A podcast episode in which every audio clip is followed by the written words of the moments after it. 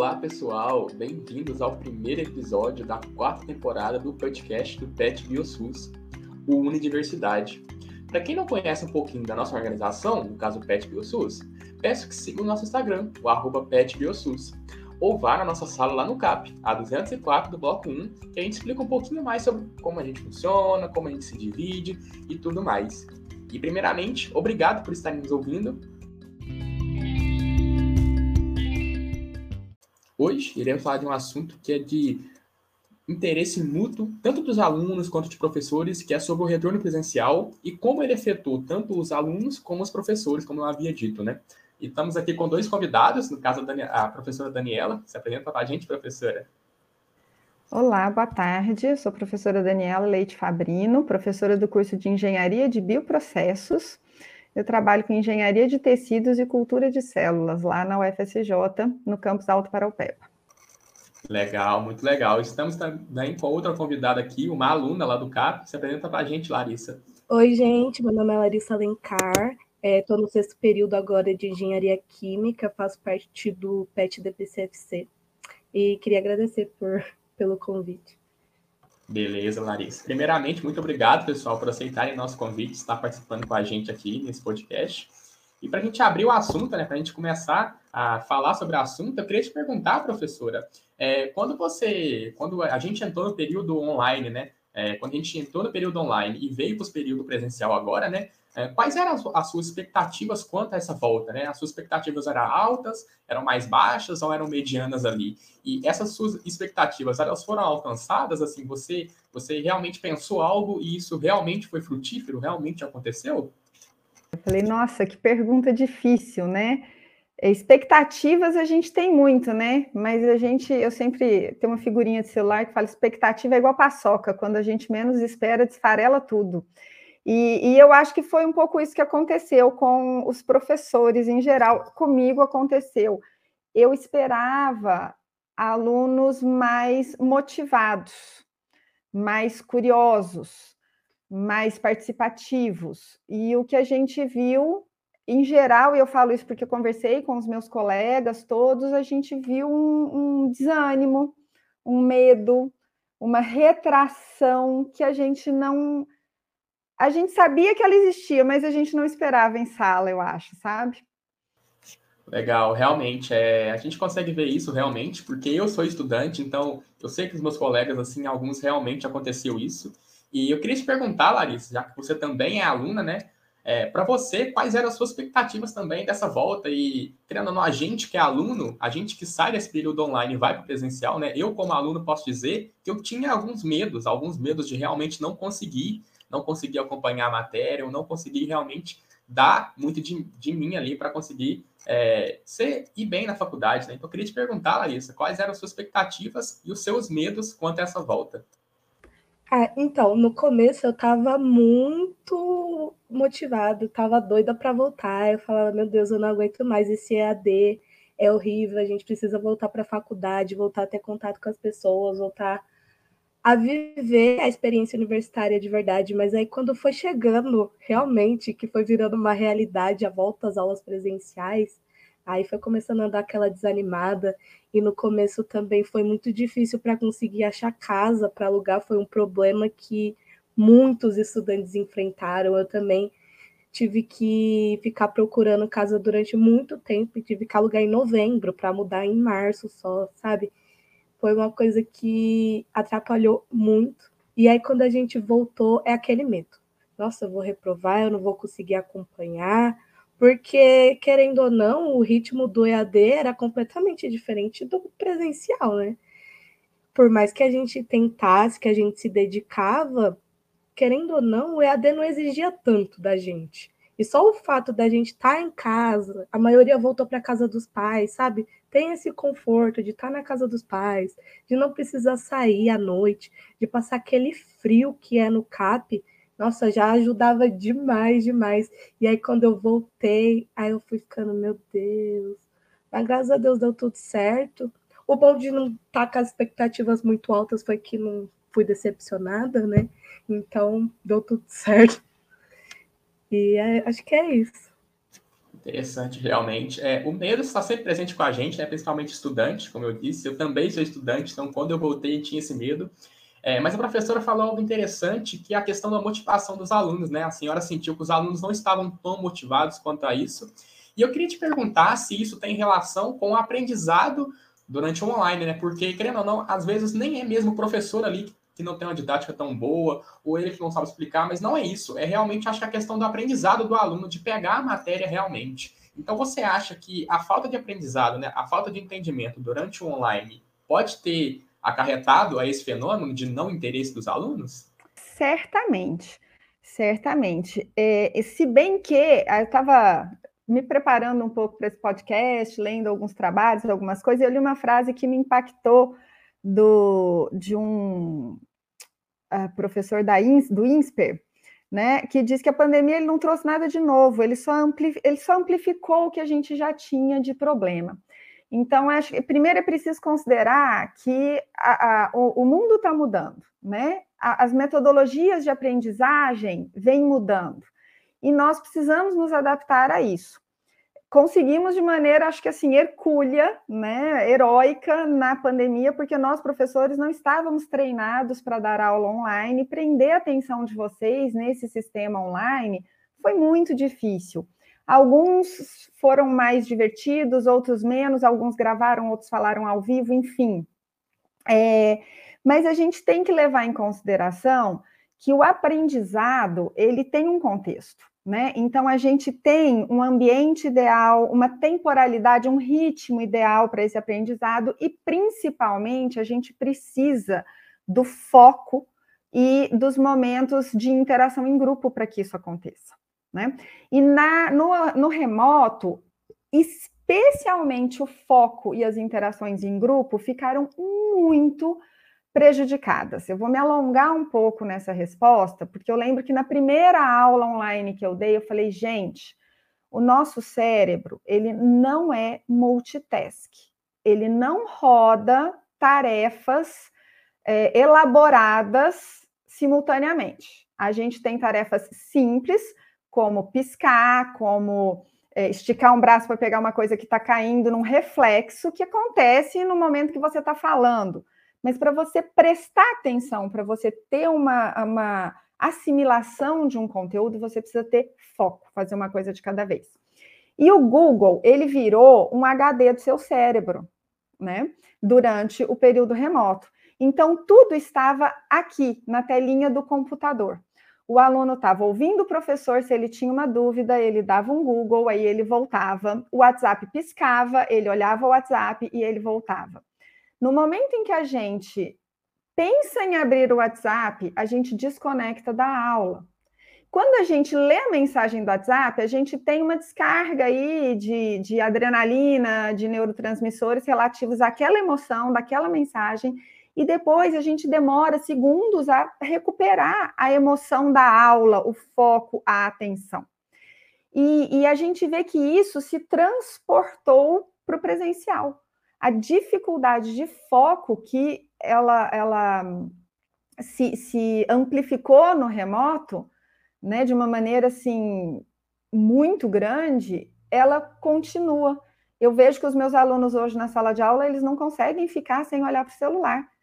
Né? Eu estou até, inclusive, pensando em fazer uma dinâmica agora nesse semestre, de falar, todo mundo coloca o celular aqui na mesa do professor, vamos ver quanto tempo a gente consegue né, ficar é, focado de fato no assunto da sala de aula. E a outra coisa foi a interação em grupo, que a gente vê que ficou prejudicada, e isso é um reflexo do que a gente vê na vida social de vocês hoje.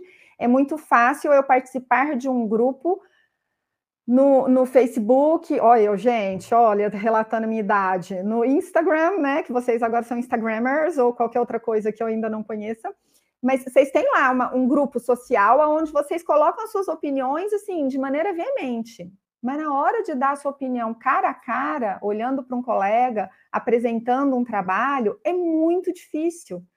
Né? E isso vem de, é o treino de uma habilidade. Na universidade, eu acho que a gente aprende muito mais do que técnica, muito mais do que conteúdo, a gente aprende diferentes habilidades. E o remoto prejudicou muito é, essa habilidade do trabalhar em grupo, do expor, do, do se colocar, de ter a sua opinião, de modo que ela seja testada instantaneamente. Porque a hora que você coloca a sua opinião num comentário na rede social, você pode editar, você pode excluir, você pode ter um tempo para elaborar uma resposta que alguém falou sobre o seu comentário, e no presencial, não. Né? Você tem que estar preparado para aquilo. Então, isso eu acho que foi uma, um reflexo imediato, assim, um reflexo muito, muito importante. Legal, realmente, porque a gente, querendo ou não, era uma faculdade que tinha somente aula presencial, a gente nunca teve aula online, então a pandemia, sim, foi um, um método é, novo para a gente aqui na, na UCJ, porque era uma federal somente de aula presencial, então abriu muitas portas, mas às vezes essas portas que foram abertas nem sempre são tão boas, igual a senhora falou, né? A questão da distração. A gente está aqui, né? A gente mexe no computador, a gente está assistindo a aula, talvez o celular do lado aqui, aí o WhatsApp, e aqui a gente pega e a gente acaba olhando outras coisas, então a gente acaba se desconectando realmente é, da aula e tudo mais. E a senhora também falou pela questão de expor e tudo mais. E eu queria perguntar, em sala de aula, é, com essa volta que teve, né, com esses alunos, você acha que, por exemplo, na questão de apresentar um trabalho, ou de realmente até, igual a senhora falou, dar opinião ali, as pessoas estão conseguindo realmente abordar, as pessoas, esses alunos que estão voltando, estão conseguindo realmente é, conseguir ali falar em público ali, conseguir realmente passar a ideia, passar o que foi trabalhado, ou eles estão, é, como posso falar, um pouquinho defasados nessa questão por causa do online? Olha, Vinícius, depois a Larissa pode até complementar minha resposta. A impressão que eu tive, eu dou aula para o quinto período e para o décimo período. Os meus alunos do quinto período são aqueles alunos que tiveram muito pouco tempo de convívio na universidade e foram para o remoto e chegaram de volta. E eu ainda comentei isso com eles, falei, gente, lá pela terceira, quarta semana, acho que depois da primeira avaliação, eu falei com eles, sabe o que eu me toquei? Que vocês são alunos do quinto período, vocês foram assim catapultados para a universidade sem sem a vivência anterior. É como se vocês fossem calouros no quinto período. Então, vocês têm que achar o corredor da sala, vocês têm que conhecer a turma eh, de fato, né? Porque não tinha tido tempo. Então, eu acho que para os primeiros períodos, é, eu, e eu coloco isso mais ou menos até o, do primeiro ao quinto, sexto período, eu notei muito essa dificuldade. Porque é, falta ainda para essa turminha, e eu digo falta porque eu acho que esse é um preço que nós vamos pagar por alguns anos ainda, é, a sensação de pertencimento. Eu pertenço a esse grupo, eu conheço essas pessoas e eu sei que eu posso confiar nelas ou em quem eu não posso confiar, e eu sei de onde vem o tiro, né? É, agora, para quem já está aí do quinto para frente, sexto, sétimo, que já teve uma vivência com os amigos pessoalmente e depois foi para o remoto e voltou, pelo menos nos meus alunos do décimo período, especialmente porque já me conheciam, já tinham tido matéria comigo, não. Eu consegui dar trabalhos de apresentação de, de, de seminários e foram ótimos. De fato, foram ótimos. Então, eu acho que isso relata muito bem aquela a minha primeira fala da, da, da interação em grupo, como isso faz diferença, como o aprendizado ele precisa de um contexto que não é só o livro, não é só o professor, não é só a técnica, né? Perfeito, realmente tem bastante dessa questão incluída aí. E entrando nesse assunto, Larissa, eu queria te perguntar como é que foi para você é, esse período online, como é que foi para você é, quando entrou no período online, nesses dois anos que ficou online, é, você sentiu que seu aprendizado foi um pouquinho deteriorado com essa questão? Ou você sentiu que você conseguiu aprender bastante? Como é que foi para você esse período em, em online específico? Então, aprender, eu confesso que eu não aprendi muita coisa. Foi muito difícil. Mas, assim, a gente passava nas matérias. Tipo, teve umas que foi mais difícil, né? Mas dava para passar, a gente conseguia, tinha muito, por mais que a professora fale que a gente, a gente é desse grupinho que é o do quinto período, que passou duas semanas só na faculdade e agora a gente voltou, a gente é esse grupo. Só que a gente ainda teve a sorte de conseguir ter contato com a nossa turma no, no WhatsApp, né? Então é, a gente se ajudava muito, tipo, compartilhava, compartilhava muitas respostas, muitas coisas. Só que aprender mesmo foi uma dificuldade e principalmente eu falo assim dos cálculos, que eu passei pelos cálculos, não dei a atenção que eu deveria e agora eu estou sentindo. As matérias estão pedindo uma integral, uma derivada e a gente está tá sofrendo. Está sendo difícil, viu? Então, posso complementar a fala da Larissa? É, e, e, por que essa dificuldade que vocês estão sentindo? O, o, Larissa, eu acho, né? Eu penso assim, não, com certeza vocês interagiram muito pelo WhatsApp, né? Eu falava isso, eu tive colegas que ficaram assim extremamente frustrados quando descobriram que numa prova online os alunos estavam todos num grupo de WhatsApp. Eu falei, gente, né? É, o Google está lá para eles, o WhatsApp está aí para eles, e a aprendizagem é um processo único, é um processo muito singular. Cada um aprende de um jeito, né? Esse, por isso que eu digo, o ensino ele de fato precisa mudar. Ele veio sofrendo, foi uma catapulta, não, eu estou com essa palavra na cabeça, né? Mas foi uma, de fato, assim, um salto na, e, e dá uma frustração para os professores, porque a gente não consegue, com a estrutura que a gente tem, é, usar aquilo que foi de bom do remoto, né? Porque teve coisas boas no remoto, as ferramentas interativas. Eu fiz joguinho com os meus alunos, é, eu fiz noite do pijama com eles, com chocolate quente. Larissa falou do frio, até em casa estava frio, né? Eu falei que queria instituir uma noite do pijama lá no CAP presencial. Duvido que vocês teriam coragem de ir de pijama. Eu vou. Mas é, a aprendizagem ela tem uma pirâmide, né? É, ela tem níveis de assimilação de conteúdo, tá certo? A gente precisa de, de apresentação, assimilação, a, perdão, é, apresentação, acomodação e assimilação. E eu acho que no remoto não teve muito esse tempo da acomodação e é, a gente vê, tem estudos, né? Tem um psiquiatra norte-americano muito famoso, o Glasser, ele construiu uma pirâmide de aprendizagem, e assim, 80% de assimilação acontece quando nós estamos praticando. E para praticar, né? E assim, 90%, 100% é quando a gente está ensinando alguém. Então, quando a gente está online, em casa, com uma enorme dificuldade de gerenciar o tempo, que eu acho que até agora é uma, um dos maiores problemas dos alunos, voltar a gerenciar esse tempo.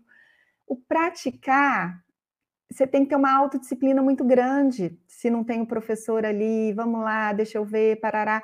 Então, eu acho que isso prejudicou muito, igual a Larissa falou aí nos cálculos. Gente, como é que você aprende cálculo?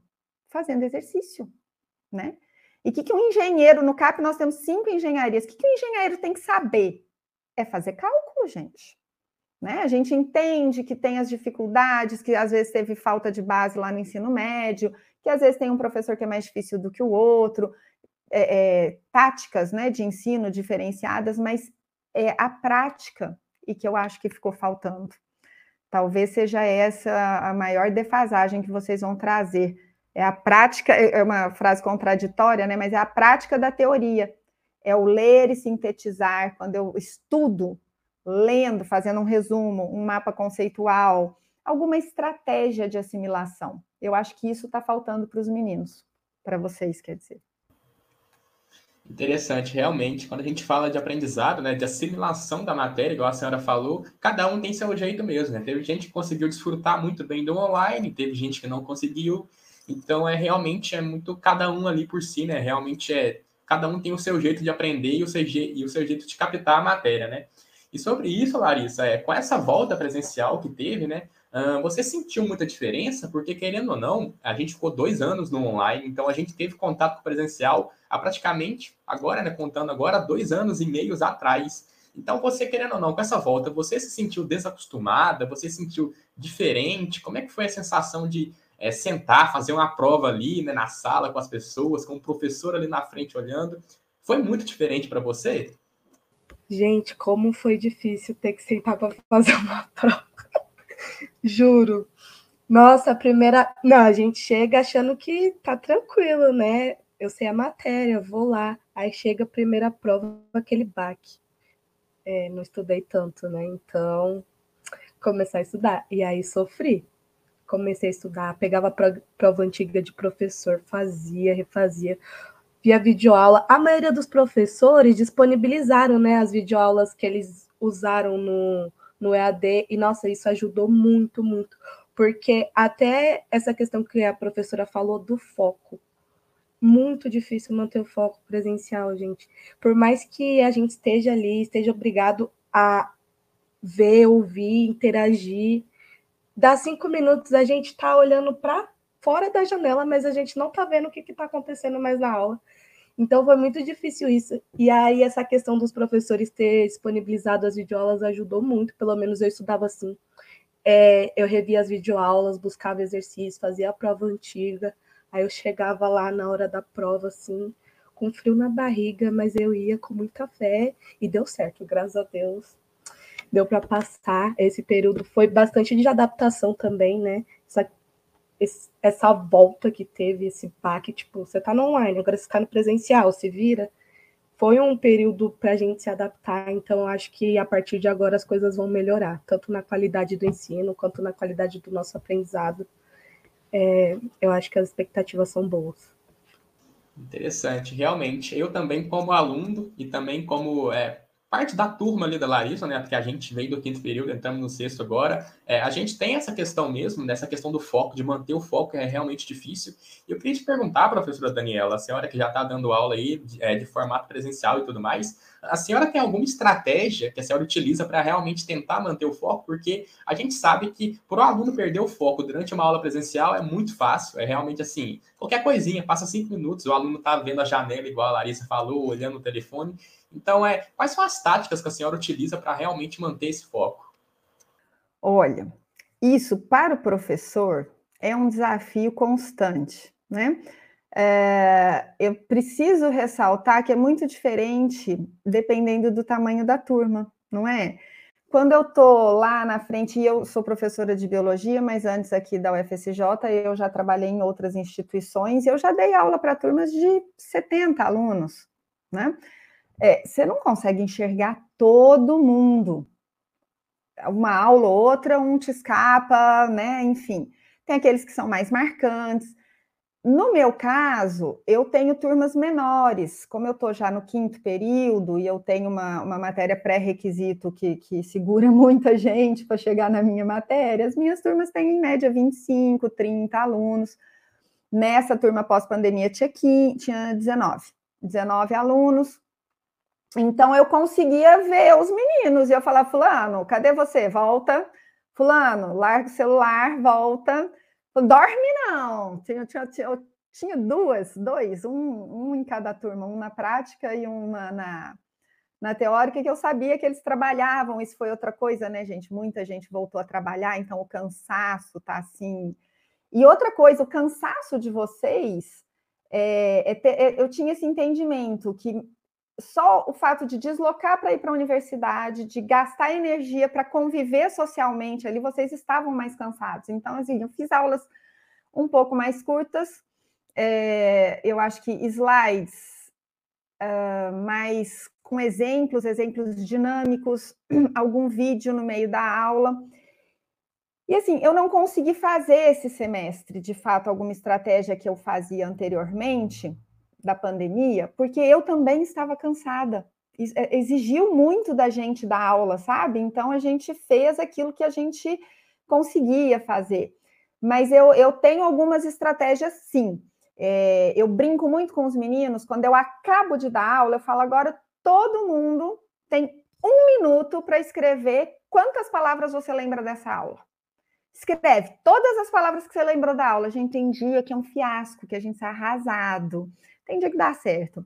Aí depois eu falo, então agora vamos conectar essas palavras, vamos ligar essas palavras, montar um mapa conceitual, um mapa mental, de maneira que elas façam sentido para você. Né? Então, essa é uma estratégia que eu costumo fazer que dá certo. E a outra coisa que essa já está embutida nas minhas aulas há muito tempo é tentar trazer para o aluno o significado daquilo que ele está aprendendo comigo para que, que eu estou estudando síntese proteica? Por que, que eu tenho que saber que existe uma estrutura dentro da célula que é capaz de adicionar uma molécula de glicose na proteína que está sendo formada. Né?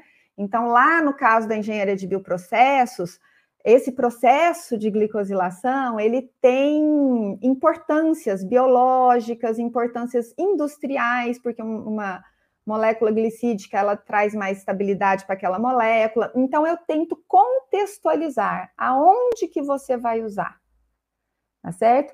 E, e, uma outra que eu tenho feito ultimamente lá no décimo período, que eu tenho achado muito legal, é tá, gente, vocês estão aprendendo isso aqui. Quais matérias de base vocês precisam, vocês estão usando?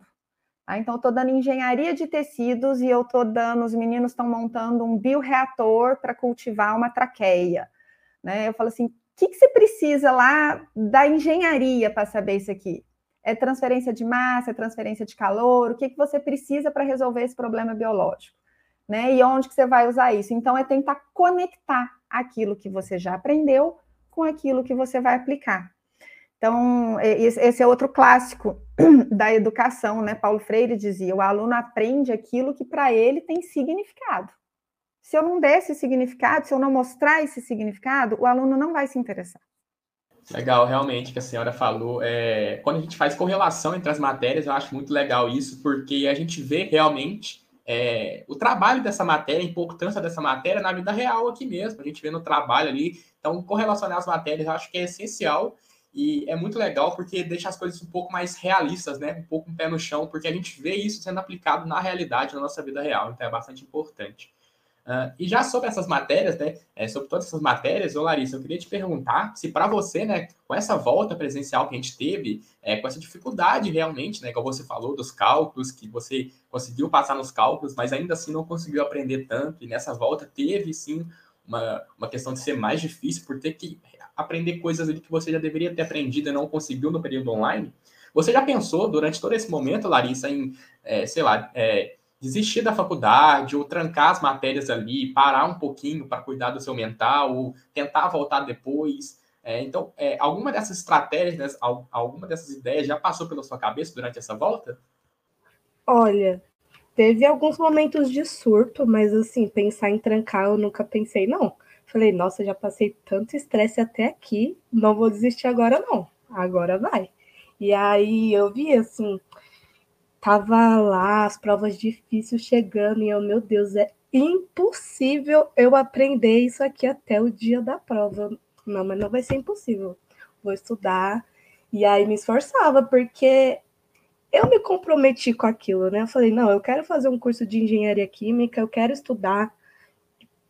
Tipo, estudei para o vestibular, fiz o Enem, passei, já estou no quinto período. Vou me esforçar aqui, vai dar, sabe?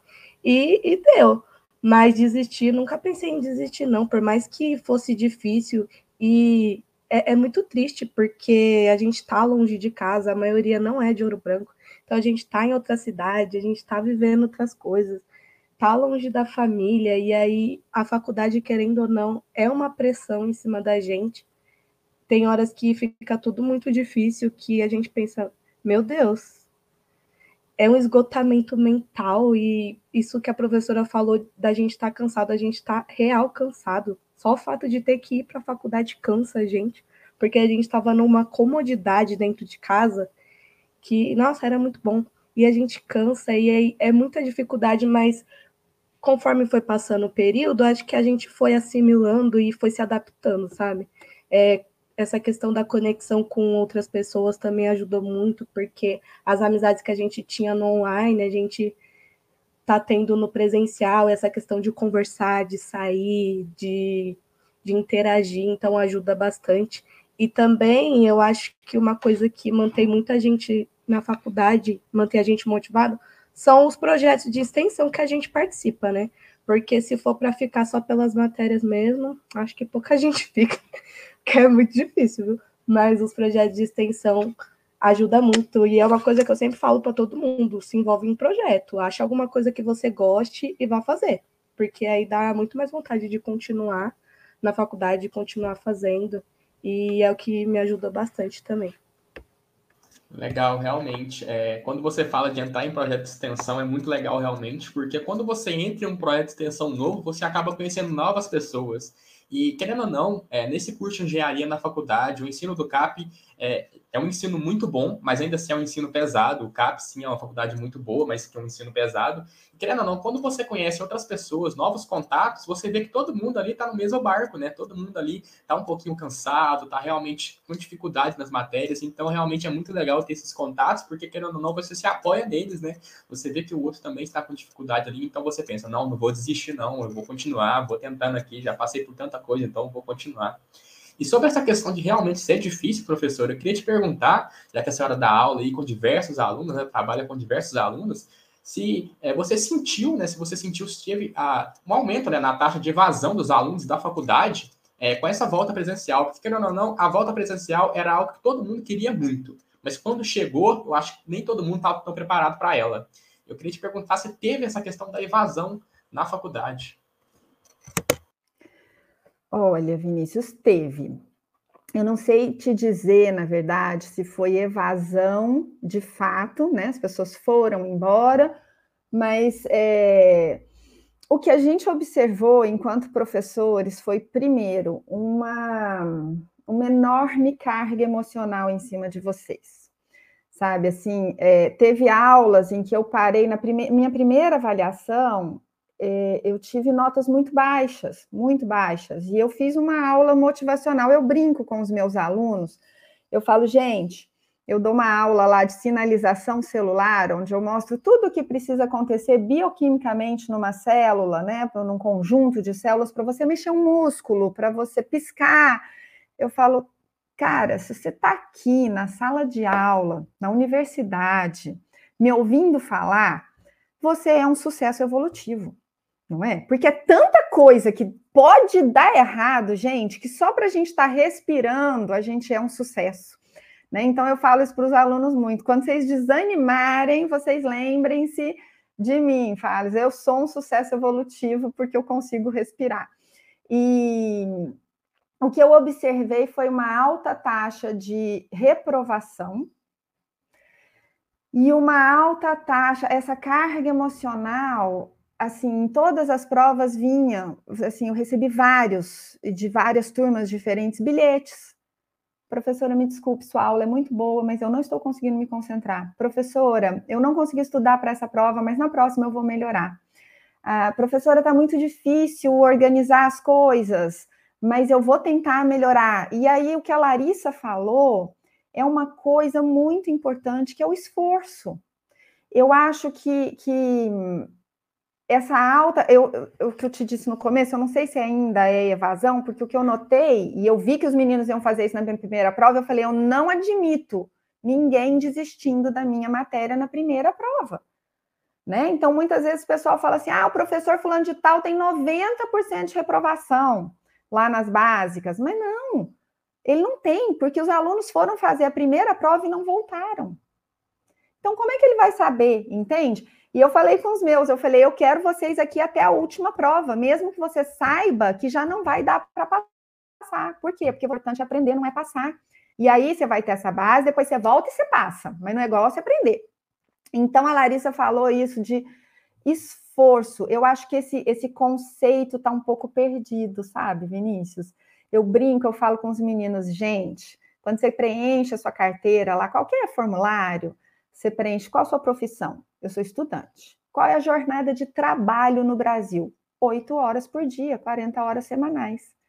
Então, tecnicamente, você devia estudar oito horas por dia. Os meninos quase morrem, né? Eu sei que isso é um absurdo, é muita coisa. Eu sei que tem menino que trabalha, né? Então eu falo, não, gente, mas o que eu quero dizer com essa frase é assim: é preciso esforço. Estudar é difícil sabe, tá cansado depois de trabalhar no chão de fábrica, que eu sei que tem aluno meu que, assim, eu, o que eu falei, tinha uns pescando lá eu não me incomodo. O aluno, quando dorme na minha aula, eu não acho uma ofensa, porque eu sei que o menino tá cansado ou que a aula tá ruim, né? Mas é, essa noção de esforço, de ter que sentar e ralar, tem que perder, às vezes, uma festa, tem que, às vezes, deixar de treinar para estudar e dar conta. Por outro lado, o que a Larissa falou e que estava na sua pergunta é a questão do eu estou longe de casa, a pressão é grande, eu preciso dos meus amigos, eu preciso me divertir, eu preciso me distrair. E passa de novo pelo pertencimento que a Larissa colocou ali. Vai fazer um projeto de extensão, vai fazer o um projeto de pesquisa, vai achar uma coisa que você gosta dentro da universidade. Eu falo isso, a universidade é um universo, por isso que ela chama universidade. Você tem que achar ali uh, um grupo ao qual você pertence. E aí aquilo vai te dar força para você ter o esforço necessário. Às vezes vai te dar até ajuda, né? Não, eu vou sentar, eu vou estudar com você. Não, vamos fazer desse jeito. Então, eu acho que, que isso é, impactou muito mesmo. Né? Então, a gente precisa entender que é preciso esforço, mas é preciso ter ajuda, é preciso. É... Eu não gosto de falar estar feliz, porque parece que a gente é obrigado a ser feliz o tempo todo e não é, não. Mas é preciso ter consciência do objetivo que você quer alcançar e daquilo que você precisa de fato abrir mão para alcançar esse objetivo e daquele que, daquilo que você precisa de fato não abrir mão. Entende? Então eu falo às vezes com os meninos, pega menos matéria. Entende? E tem a sensação de sucesso. Não, eu peguei duas, mas as duas que eu passei, eu estou feliz. E isso vai te trazer mais felicidade e mais sucesso. Talvez seja uma estratégia pertencimento realmente é muito importante, porque, querendo ou não, é, quando a gente se sente pertencido a algum lugar, né? Quando a gente pertence a algum lugar, acho que é tudo mais fácil, porque todo mundo tem saudade de casa, todo mundo tem saudade do pai, da mãe. Tem gente que vem para a faculdade de muito longe, não consegue voltar até as férias, então é, são quatro, cinco, seis meses longe de casa. Então, é, ter amigos ali, né? Ter projeto de extensão para ajudar, para realmente se sentir ali por dentro é muito importante, realmente, principalmente nessa questão. E já entrando nessa questão de pertencimento, né? Eu que estou no PET BioSUS, o PET BioSUS me fez muito bem. Eu ter entrado, foi uma organização que me fez muito bem, porque a gente, eu me sinto pertencido, eu me sinto por dentro do PET BioSUS. E já que a Larissa também está no PET, só que no PET DPFC, eu queria te perguntar, Larissa, como é que foi para você entrar? E quando você entrou, se você sentiu por dentro realmente, se, aquela, se, aquela, se aquele projeto te acolheu dentro da faculdade realmente? Ah, eu gostei muito de ter entrado no PET antes. Eu nem conhecia muito, sabe? Não sabia muito do que se tratava. Aí eu participei do processo seletivo, aí comecei a entender. E realmente é muito bom a gente estar tá no projeto de extensão, porque é um estímulo para estar tá lá. É um grupo que que você cria amizade, você cria vínculo, sabe? Não só com os alunos, com a tutora também. É pessoas que você vai levar para o resto da sua graduação, sabe? Por mais que você deixe de fazer parte do projeto em algum momento, é um grupo que você fez parte. E o que falam muito do PET, a minha tutora é a Marília, né? A Daniela conhece. Que ela fala muito é o PET, quem faz o PET são os petianos. Então, se vocês não estão felizes com o que está acontecendo aqui, vocês têm que fazer alguma coisa para mudar. E dar uma autonomia para a gente, sabe? Não é aquela coisa de chegar, ó, você faz isso, você faz aquilo. Oh, não, o que, que você pode fazer para melhorar? Você pensa, você vê atrás e você faz. Execute sua autonomia e faça acontecer, sabe? Então, é uma responsabilidade, mas é algo que faz a gente crescer muito, que faz a gente aprender demais e aprender com as outras pessoas, com os petianos mais antigos, com os novos que estão entrando. Sempre tem alguém que tem alguma coisa a agregar é algo a ensinar para gente. Então, é muito legal, eu gosto bastante. E o PET, ele me força muito a estudar, porque a gente que está no PET não pode ter reprovações, né? Eu falava, não, eu quero continuar no PET. E para eu continuar no PET, eu tenho que fazer o quê? Eu não posso reprovar. Então, eu vou estudar, vou me dedicar e vai dar tudo certo. Realmente, é, o PET realmente ele te força a estudar, mas é um, é um projeto muito bom. É, aconselho aos nossos ouvintes que estiver ouvindo, tentar realmente, é muito legal. E a gente vai encerrar esse episódio por aqui. É, já deu um tempo aí legal, os ouvintes ouvirem aí. E eu queria acabar com, professora, se quiser falar alguma coisa para os nossos ouvintes, dar alguma dica, ou falar alguma coisa para esses alunos que estão ouvindo e que voltaram agora para o presencial, porque querendo ou não, foi um baque. A gente como aluno, eu como aluno, a Larissa também como aluno, até o mesmo Salvo que está aqui com a gente. É, a gente, como aluno, a gente sabe que foi difícil essa volta. Então, eu queria saber se a senhora tem alguma palavra, alguma dica, algum conselho para esses alunos que uh, que está com medo, que está realmente que está tá não sofrendo, mas que essa volta foi difícil. Oi, gente, que missão difícil também. É, não, eu acho que é o seguinte, para quem está chegando agora, ou para quem está voltando agora, né, e que está sentindo essa dificuldade, é conversar, sabe? É se abrir. É, eu sempre falo, às vezes os, os, professores têm uma fama, falar, ah, professor tal é difícil, professor Y é horrível, não consigo conversar com ele, mas a partir do momento que o aluno mostra que está se esforçando, mostra que está estudando e pede ajuda, né, esse professor acolhe, ele acolhe. E se esse professor não acolher, outro acolherá.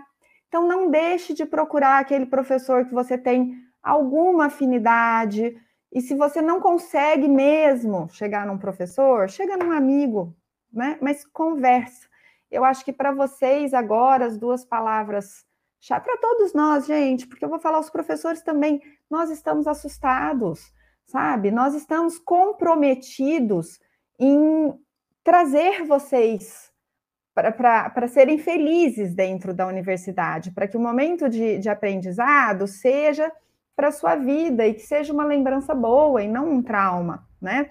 Os professores estão preocupados, quando eu disse assustados, é com, essa, com, essa, com esse desânimo, com essa nova maneira né, de estudar, enfim, é, e de ensinar. Então, eu acho que é resiliência, sabe? E flexibilidade vocês têm que ser igual um bambuzinho verde. Dobra com o vento, mas não quebra, não. Volta, volta. E para isso, por que, que o bambu não vai embora? Porque ele tem raiz, né? Ele tem muitas raízes. Então, é, os grupos, pode ser o PET, que eu amo de paixão, não preciso nem falar, pode ser uma iniciação científica, pode ser a zangada, pode ser empresa júnior, pode ser grupo de competição, pode ser projeto de extensão envolva-se na universidade. Eu acho que é o envolver-se, estar na universidade, viver os amigos, viver a convivência, a, troca de experiências ali, eu acho que é o que vai trazer vocês é, um, um solo mais firme para vocês poderem pisar com tranquilidade. Realmente, professora, obrigado pelas palavras. É, vindo de professor, realmente é muito legal ouvir isso. E Larissa também, você como aluna, né? Eu também como aluno, mas você também como aluna, quais as palavras, né? Quais as, quais as dicas, quais os conselhos vocês têm, você tem com nossos ouvintes que estão ouvindo aqui agora? Ah, eu concordo muito com isso que a professora falou de se envolver nas coisas. E uma coisa que eu sempre tive em mente é que a gente tem que estudar muito sim, tem que se esforçar, mas não deixar de lado a nossa vida social, porque a gente não é robô. A gente é estudante, estamos na faculdade, estamos querendo construir um futuro, mas a gente ainda está vivendo agora, sabe? Tem os amigos de agora, tem as festas de agora, sabe? Dá para aproveitar tudo e ainda assim ser um bom estudante. Então, é, eu sou muito contra isso de virar noite estudando, é, deixar de sair, deixar de interagir com as pessoas para estudar, porque acaba que você só estuda, estuda, estuda e vai chegar no final do período você não vai ter cabeça para nada. Seu emocional já era, psicológico vai estar tá todo lascado e aí vai ter adiantado de quê? Eu acho que é muito importante saber equilibrar, sabe? Momentos de estudo, momento de diversão, sempre fazer algo que goste, ter algum hobby para não ficar aquela coisa maçante porque não é fácil. Todo mundo, até a professora concorda que é difícil, é difícil para todo mundo. Então a gente tem que procurar coisas que nos façam bem, que não fique só nessa dificuldade dos estudos mesmo, e realmente procurar grupos para pertencer, falar eu sou parte disso e eu gosto de estar aqui, porque o que eu já falei, só as matérias não segura a gente na faculdade e as amizades, a maior parte que a gente faz é nos grupos de extensão, porque durante as aulas a gente entra na sala, é, ouve o professor falando e vai embora. É muito difícil de se conectar com as pessoas, ainda mais que a gente faça trabalhos em grupos, esse tipo de coisa. Não é aquela conversa profunda. Então é muito importante a gente ir atrás desses grupos e fazer parte dessas coisas. acho que é isso. Interessante, realmente. É igual a professora e a Larissa acabou de falar agora, né? É muito legal a gente ter convivência, a gente se sentir dentro ali, né? A gente ter a sensação de pertencimento, igual a professora disse. E com relação a isso, pessoal, nossos ouvintes que se sentirem sozinhos realmente, que estão ali com essa questão de carga emocional muito pesada, pode ir, eu tenho certeza, no Pet BioSUS conversar com a gente, ou até mesmo no Pet DPFC, que é ali do lado do Pet BioSUS. Pode ir lá conversar, que a gente está sempre de portas abertas para conversar realmente. E é com essas palavras, né, tanto da professora quanto da Larissa, que a gente acaba esse episódio. Então, é muito obrigado aos nossos ouvintes que conseguiram ouvir, né, a gente conversando aqui. Mais uma vez, se vocês não conhecem a nossa organização, siga o nosso, o nosso Instagram, petbiosus, ou também vai na nossa salinha 204 do Bloco 1. Larissa, se você quiser falar o, o Instagram do Pet DPFCI, pode falar para os nossos ouvintes seguirem também. Gente, o nosso Insta é petdpcfc, a nossa salinha também é a 205 lá, do Bloco 1, e pode aparecer lá, quiser conversar, quiser qualquer coisa, a gente tá lá. Tem vários projetos legais dos dois pets também, que a gente promove essa conexão, né? Grupo de leitura, grupo de discussão, então apareçam, vai conversar com a gente, é, é muito bom. Legal, realmente. E é isso aí, igual eu falei, pessoal. Se sentirem com medo ou até mesmo com a carga emocional pesada, pode conversar com a gente, que estamos lá para isso. Muito obrigado aos nossos ouvintes novamente. E daqui para frente vai ter mais episódios nessa nossa quarta temporada. Muito obrigado e até mais, pessoal. Tchau, tchau.